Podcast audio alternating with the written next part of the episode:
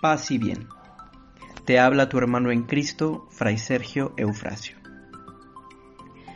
El Evangelio de hoy nos habla de la visita de Jesús a Nazaret y de la presentación de su programa a la gente de la sinagoga. En un primer momento la gente queda admirada, pero al darse cuenta de que Jesús quiere acoger a todos, sin excluir a nadie, la gente se revela y quiere matarlo. En el anuncio del cumplimiento de la profecía del libro de Isaías, Jesús realiza un diagnóstico previo de la situación actual del pueblo de Israel. Ningún mensaje se puede acoger si no hay primero una disposición sincera del corazón. Ningún mensaje es exclusivo de una persona o de un pueblo, sino que es primero advenimiento de salvación que integra a todos los hombres que deseen acoger el mensaje.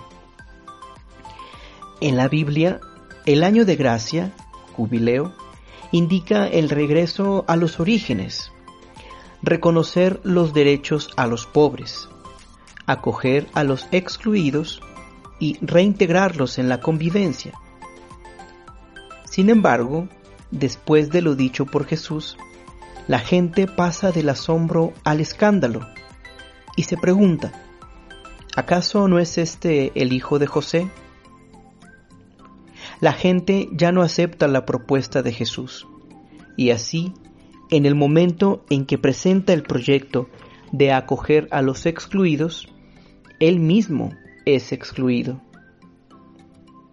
El cumplimiento de la profecía comienza esencialmente con la aceptación del mensaje de un corazón dispuesto a recibir dispuesto a amar, dispuesto a mirar de una forma diferente, no haciendo caso a los títulos, ni a los cargos, ni la situación económica, ni la situación social. Simple y sencillamente observa a la persona. No hace distinción entre puros e impuros, ni tampoco está a la espera de lo que pueda recibir del otro.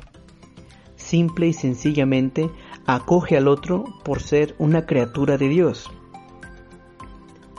El programa de Jesús nos llama a aceptar a todas las personas que se acercan en nuestro camino, no haciendo distinción de lo que ellos nos puedan ofrecer, sino a través de lo que ellos son. Si nosotros aceptamos el mensaje de Jesús, aceptamos que nuestra mirada tiene que ir a lo más esencial del corazón, a la persona misma.